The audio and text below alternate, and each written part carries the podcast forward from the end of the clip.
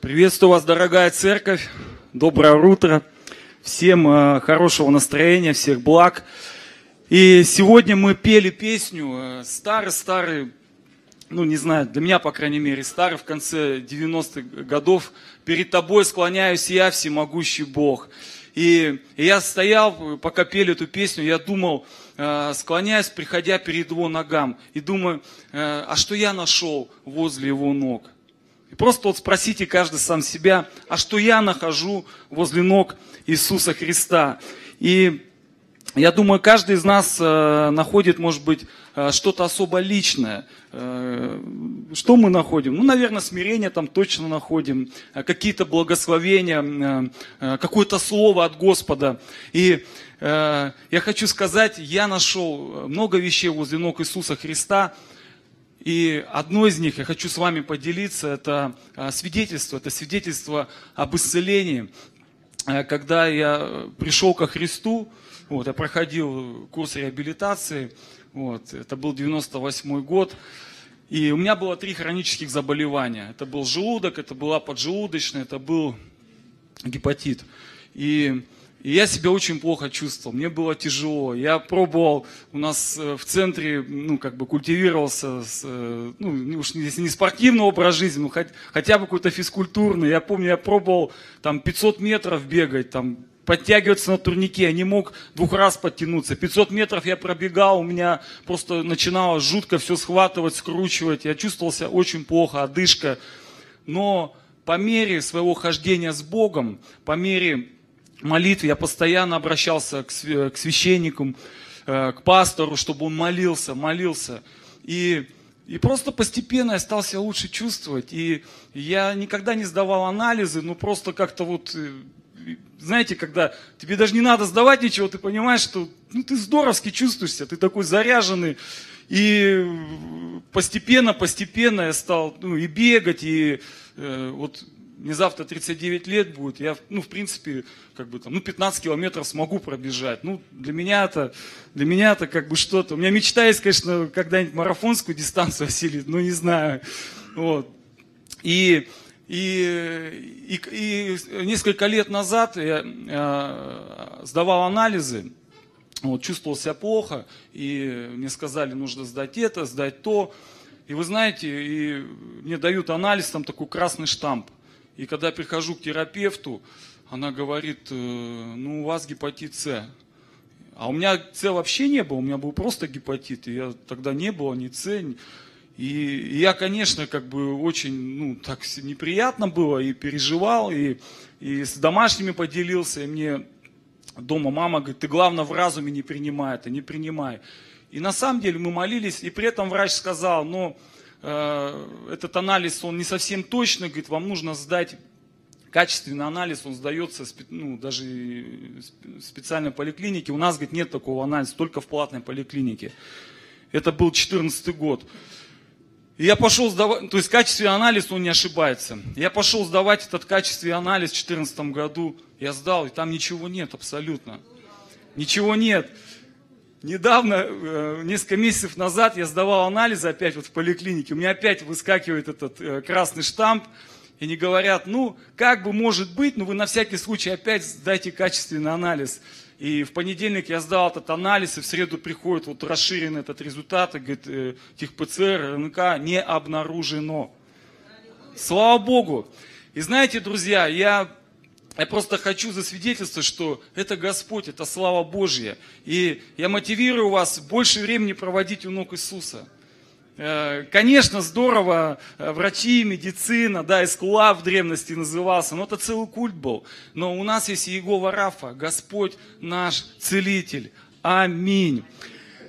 Это было маленькое свидетельство, и сегодня я хочу вам проповедовать, я назвал э, «Достигая веры». «Достигая веры» – это слово.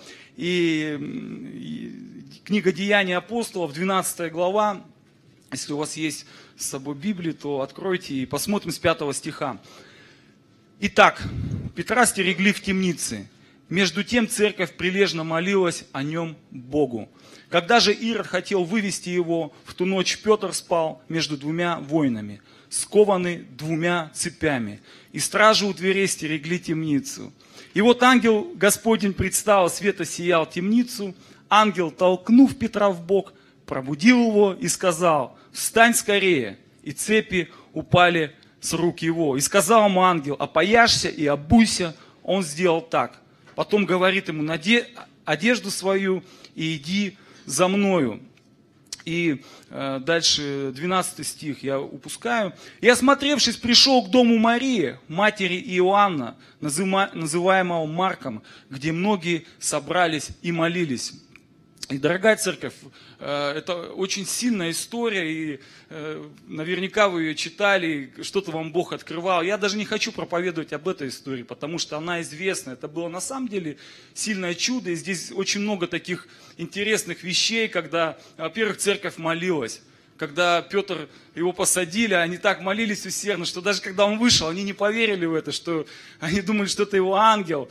Вот. Иногда, правда, нам Господь отвечает, и мы даже просто не готовы. Мы делаем просто какие-то движения поступательные, но мы не готовы, что Бог отвечает, а Он нам отвечает.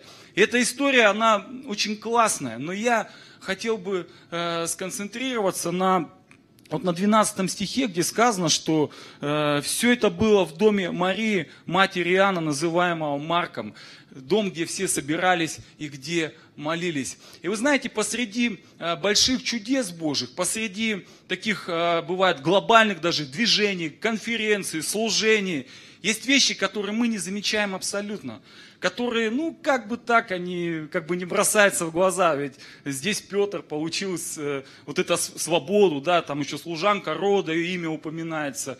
Но церковь собиралась в доме, где постоянно молились. Этот дом был матери Иоанна, сына, прозванного Марком. И э, вы знаете, я думаю, что иногда посреди чудес Божьих мы не замечаем каких-то вот, какие-то детали. И что здесь можно было не заметить? Был Петр, все радовались, он пришел. Но был и парень, юноша, которого звали Иоанн Марк. Иоанн Марк.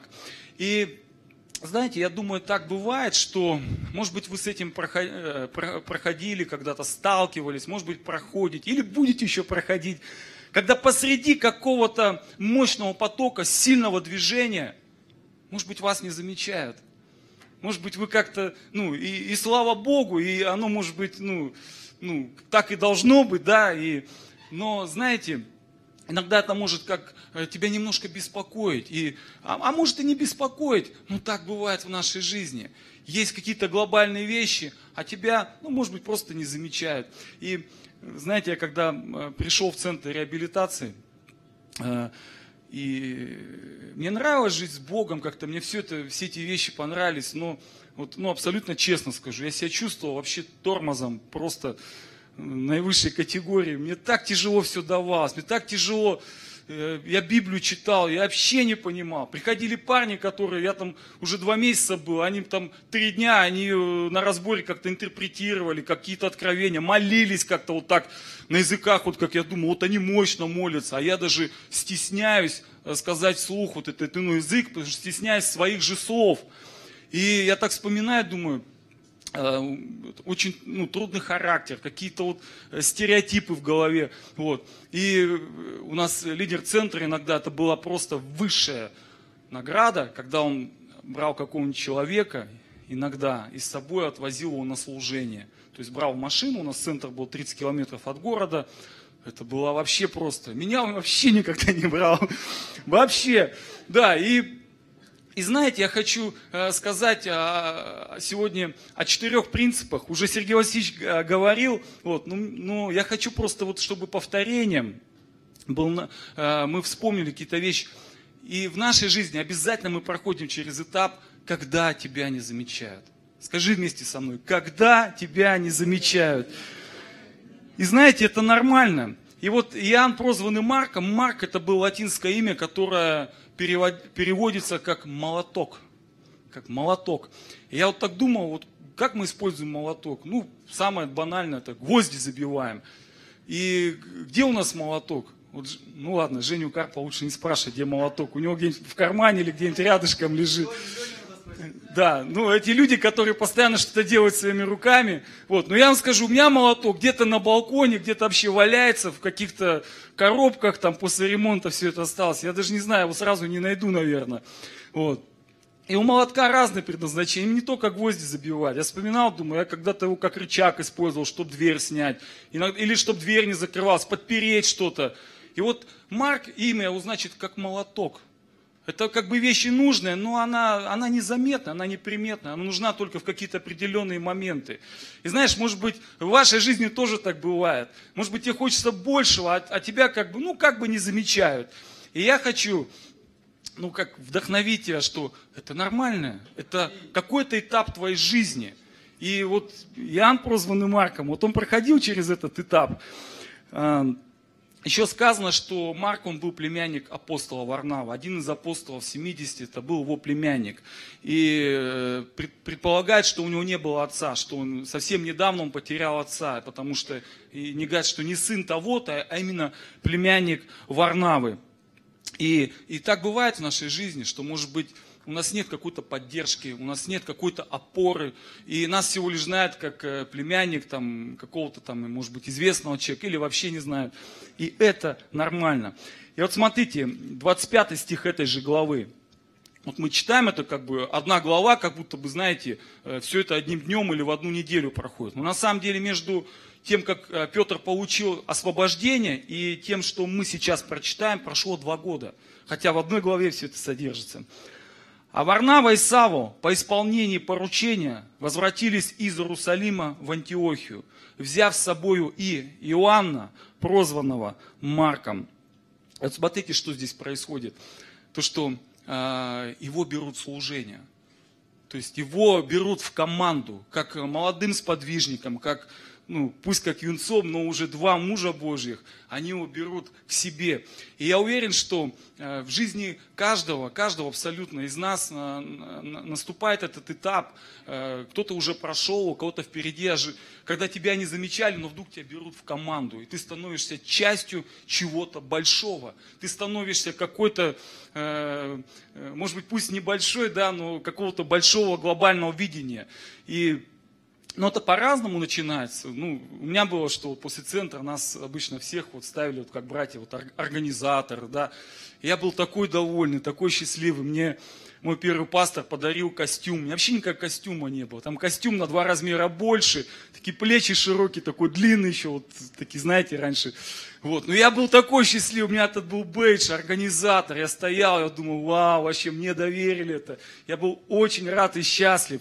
Вот. И я уверен, что в жизни каждого из нас наступает этап, когда нас берут в команду, нас берут, и мы становимся частью, э, частью какого-то служения. И, и я помню, потом э, меня отправили, мы э, какое-то время жили служил в городе Белово, потом э, пастор э, служения, он должен был переезжать э, в Новосибирск, открывать там миссию, а меня с одним братом хотели вот в этой Беловской церкви оставить. То есть они уезжали уже, меня оставили проповедовать, и мы с ним иногда ночью ездили по этому городу, молились и говорили, Жека, брат, нам Бог отдал этот город. Этого брата уже даже живых нет. И мы верили, что это город наш, что мы будем здесь двигаться, у нас все здесь будет хорошо.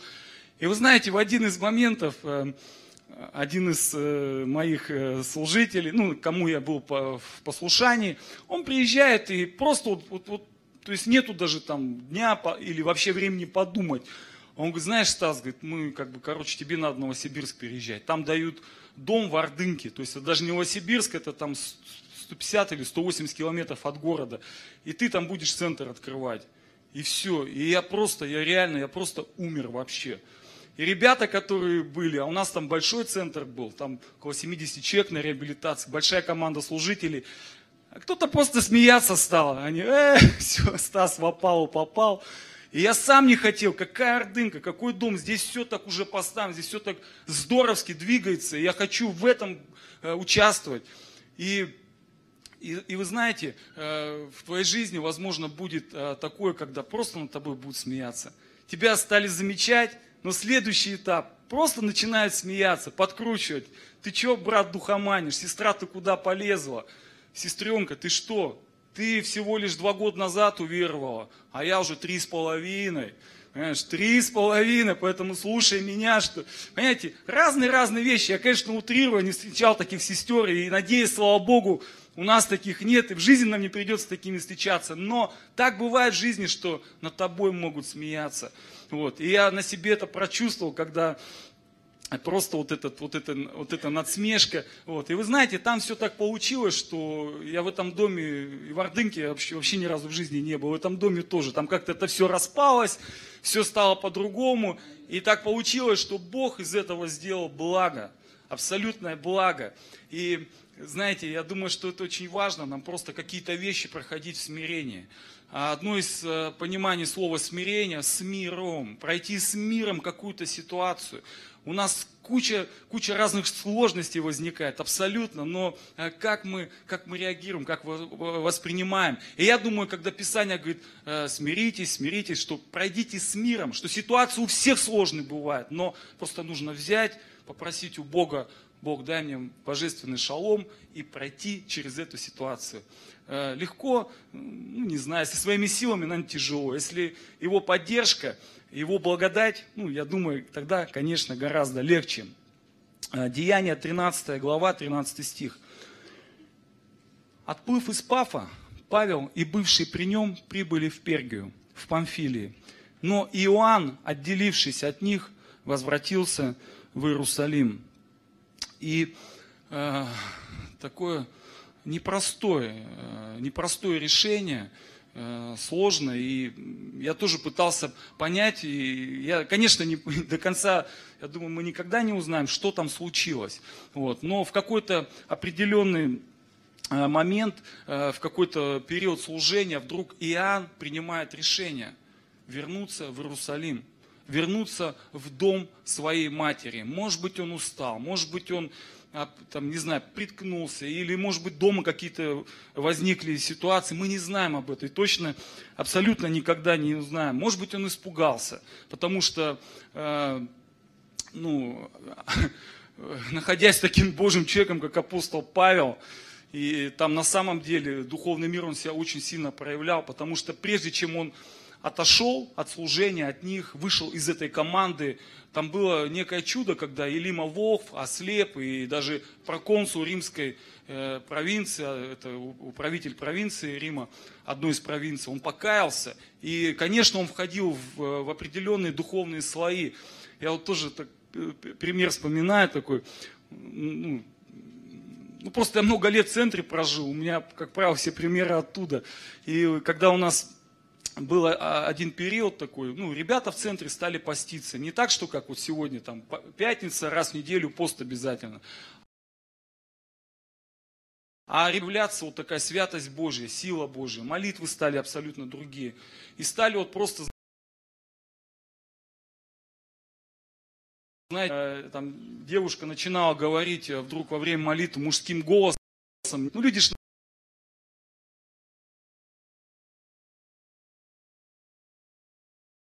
Важное поведение, в прямом смысле кошачьи глаза и вот все эти вещи. И кто-то испугался. Но вы знаете, я так вспоминаю, из тех ребят, кто в то время был в центре, это было э, где-то 17 лет назад, э, многие из них даже... Потому что, когда ты видишь духовный из эту ситуацию, люди увидели, что как бы вот мы людьми воспринимается как миф, как легенда, как какая-то красивая история.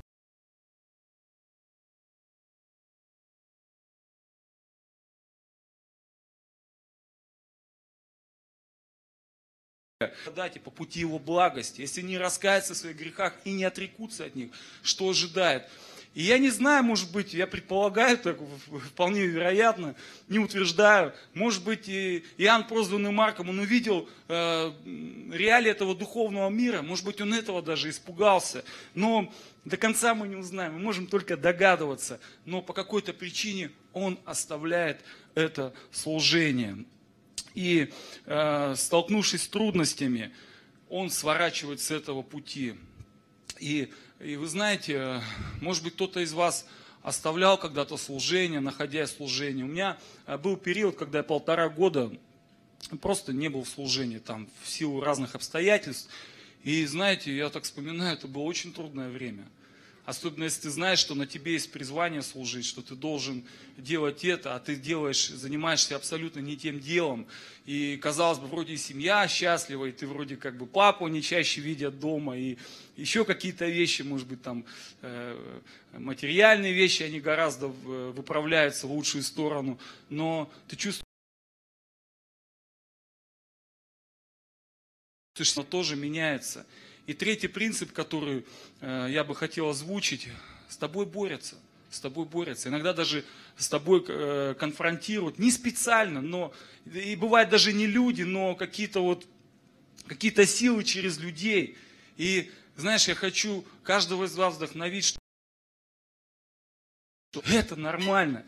Если мы э, всерьез идем за Господом и хотим ну, все время с, ними, с Ним идти, двигаться, да, это нормально, это часть нашей жизни.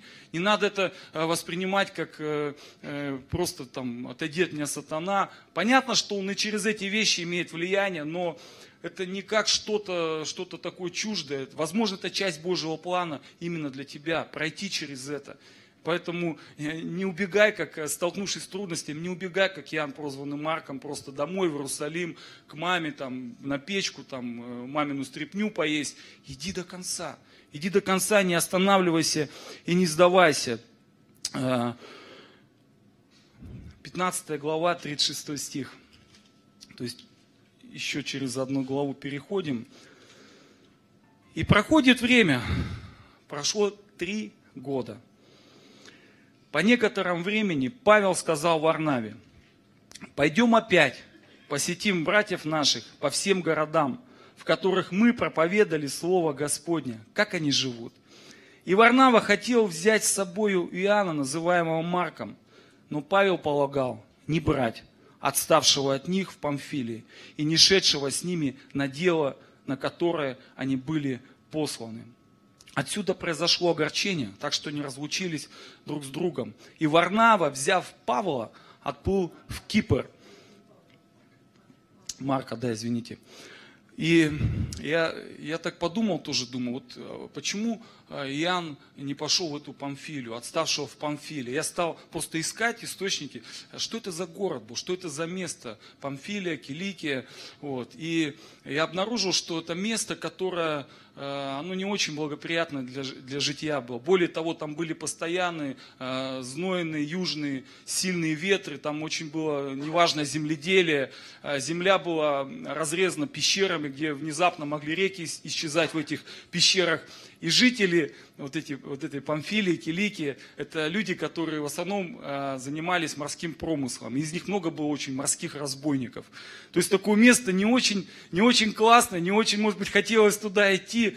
И проходит три года, и появляется опять, э, мы видим эту историю, Варнава говорит, давай возьмем Марка, давай его опять подтянем, будем вместе служить и все. Но Павел говорит, я не буду его брать. И ситуация такая непростая, ты думаешь, как так? Но Павел был по-своему прав, потому что Павел, э, у него был очень серьезный настрой, он проходил через очень э, такие, скажем, э, суровые испытания, и он говорит, что если ты верен, не, не был э, верен в малом, да, то как больше. Тот же Павел говорит, что он терпел кораблекрушение, перепилом был и многие-многие вещи. В Эфесе он говорит, я боролся со зверями.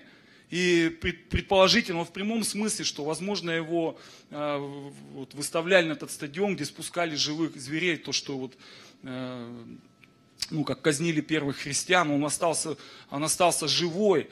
И, ну, знаете, я думаю, что в этой ситуации э, для Марка э, вот эти два человека, через одного, через Павла, он увидел строгость Божью.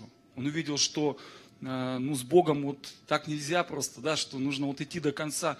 Но через Варнаву он увидел милость Божью, увидел вот эту любовь Божью. И слава Богу за такого человека, как Варнава, который говорит, Марк, пойдем со мной, пойдем со мной. Не получилось здесь, пойдем дальше, пойдем по другим путям, пойдем в другие области. Я вижу твое сердце, я вижу твой огонь, я вижу, как ты хочешь достигать людей для Христа. Да, у тебя не получилось, да, ты упал, но Бог есть Бог второго шанса.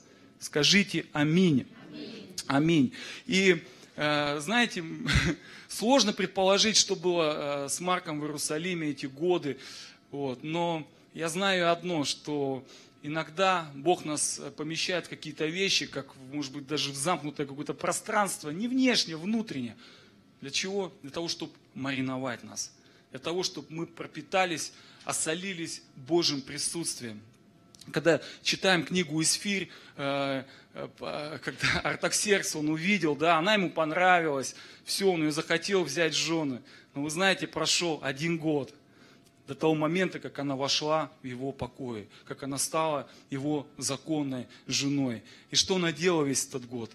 Она принимала ванны, она принимала втирание, благоухание. Вот. Это для нас тоже прообраз, чтобы предстать перед царем, мы должны пропитаться вот этим благоуханием. Вот этот вот э, Исфирь была еврейская женщина, вы знаете, евреи э, в ту пору, ну, как правило, это была ну, такая низшая каста. И, конечно, она не жила во дворцах, и, может быть, она была, ну, я так э, шучу, конечно, не в прямом смысле, может быть, она там э, пропахла рыбой какой-нибудь, да, там, ну, какие-то неприятные запахи, вот, и поэтому, чтобы войти к царю, ей нужно было пропитаться. И я думаю, что иногда какие-то вещи, мы молимся, мы хотим в это войти, но это просто не происходит по одной причине. Бог маринует тебя – вот этот принцип, я не знаю, ну, позвольте, да, там с пищей сравнить, да, ну, не могу человека с пищей сравнивать, но, не знаю, там огурцы, мясо на шашлык, там, э, сыр хороший, да, чем больше это вылеживается, тем вот эта ценность больше поднимается. Я не утверждаю, что точно так же с нами, но мне кажется, в этом есть э, что-то общее в любом случае, ну, такое мое мнение. И э, такое бывает, что тебя не замечают, над тобой смеются, с тобой борются. Но если вы откроете Филимона 24 главу, там всего одна глава, 24 э, стих, то там написано, послание к Филимону 24, Марк, Аристарх, Димас, сотрудники мои. То есть проходит время, более 10 лет, и мы читаем, так можно даже не заметить, но написано, что Павел пишет Филимону, что это мои сотрудники. Причем э, пройдет время, и Димас уйдет, возлюбивший нынешний век, а этот человек останется. И знаете, нам нужно пройти какие-то вещи, пройти трудности, пройти испытания. И тот же Павел по прошествии времени, он признал, что это, что это мой сотрудник. Э, э, Марк снова начинает сопровождать апостола Павла и впоследствии он становится переводчиком Петра. И один из его ближайших сподвижников, кто бы мог подумать, что так все повернется. Но я думаю, что если бы не было в той ситуации такого человека, как апостол Варнава, который был апостол 70, не был с 12 учеников, но он протянул руку поддержки вот этому начинающему служителю, который, может быть, смолодушничал, может быть, сделал неправильно, но он протянул свою руку и тем самым явил сердце Христа. Колоссянам 4 глава, 10 стих. Приветствует вас Аристар, заключенный вместе со мною, и Марк, племянник Варнавы, о котором вы получили приказание, если придет к вам, примите его.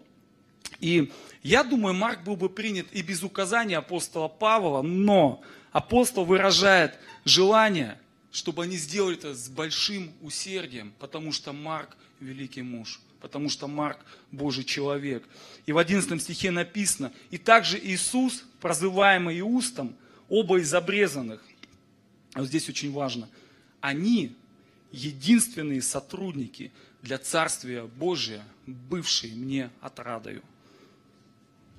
Я вот так думаю, ну, наверное, я уж не говорю про апостола Павла, но я думаю, тебе, каждому из нас приятно бы было, если бы даже просто твой лидер, э, лидер служения или пастор сказал, что вот, э, вот брат, там, не знаю, Фирус, он вообще единственный за всю мою жизнь был мне отрадою.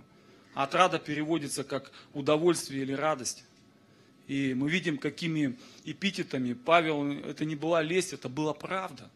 Вот. Но Марк проходил какие-то стадии своего служения, стадии своего возрастания. 1 э, Петра 5.13, это уже как Павел отзывается и как апостол Петр. 1 Петра 5.13. Приветствует вас избранная, подобная вам церковь в Вавилоне. И Марк, сын мой. Вау. Апостол Петр называет его своим сыном. Нет никакого осуждения, нет никакой вины. Апостол Петр говорит, это мой сын, это мой э, сподвижник, это, это мой переводчик. И ну, предполагает, что Марку не видел Иисуса э, Христа, ну, скорее всего, не видел его лично. Он написал Евангелие со слов Петра. И когда мы сегодня читаем Евангелие, они как бы все похожи, да, мы иногда даже, ну, там, по плану Библии, но наверняка для вас не секрет, да, что каждое Евангелие написалось, э, была определенная цель. И именно Марк написал Евангелие для язычников, для людей, которые жили в Иерусалиме. Там есть своя стилистика, он не много описывает обычаи Палестины, не описывает римский быт, ну и еще какие-то вещи. Знаете, и сегодня не было бы этого Евангелия. И, может быть, многие римские язычники бы они не покаялись. И вообще не было э, такого движения, если бы когда-то апостол Марк, не, при, не, не апостол, апостол Варнава не протянул руку к Марку, не было бы этих вещей. И последнее место Писания, которое я хочу прочитать, это 2 Тимофею. Апостол Павел пишет своему ученику Тимофею, 4 глава, 11 стих. Марка, возьми и приведи с собою, ибо он мне нужен для служения. Повернись тому, кто рядом, скажи, ты нужен ему для служения. Ты нужен Богу для служения. Ты нужен Христу. Ты не безнадежен, ты пройдешь через все трудности во имя Иисуса Христа. Скажи своему соседу, ты пройдешь через все трудности. Вначале тебя не замечают, потом над тобой смеются. Когда уже устали смеяться, понимают, что его не высмеешь, начинают бороться. И когда ты проходишь эти три стадии, наступает четвертая, заключительная, ты побеждаешь. Вы обязательно победите. Не этих людей, которые выступали против тебя. Я уверен, что со многими этими людьми, ну у меня так было, иногда и до сих пор, наверное, происходит. Казалось бы, кто против, вы вдруг становитесь друзьями, вдруг становитесь близкими людьми. Это это слава Божия, это Бог так делает, никто иной. И здесь написано, что э, буквально вот уже ближе к своему отшествию Павел говорит, приведите Марка, он нужен мне для служения. Мне нужен этот человек. Я не смотрю на его прошлое, я не смотрю на его ошибки, я смотрю на его сердце. Я вижу, что в нем есть Дух Христов. И э, его дядя, его дядя э, Варнава, Варнава переводится, знаете, да, как помните, кто подсказал? Сын утешения. Мне это очень нравится. И я думаю, что Марка бы не было. Вот мы сегодня сидим, да, у нас большая аудитория, и кто-то себя, может быть, чувствует Марком, да, а, а в ком-то, может быть, есть отклик, что ты чувствуешь себя Варнавой. Ну, не чувствуешь, ты являешься Варнавой. Возможно, ты служитель, у тебя есть люди, которых ты взращиваешь, скармливаешь. И знаете, это, э, хочу сказать, что э, Бог призывает Варнав, чтобы поддерживать Марков в момент их испытаний. Поэтому, а если ты Марк, то найди Варнаву, найди того человека, который будет рядом с тобой, который будет поддерживать тебя, вдохновлять тебя. Поэтому Марк, прилепись к Варнаве, а Варнавы расширьте свои сердца для Марков.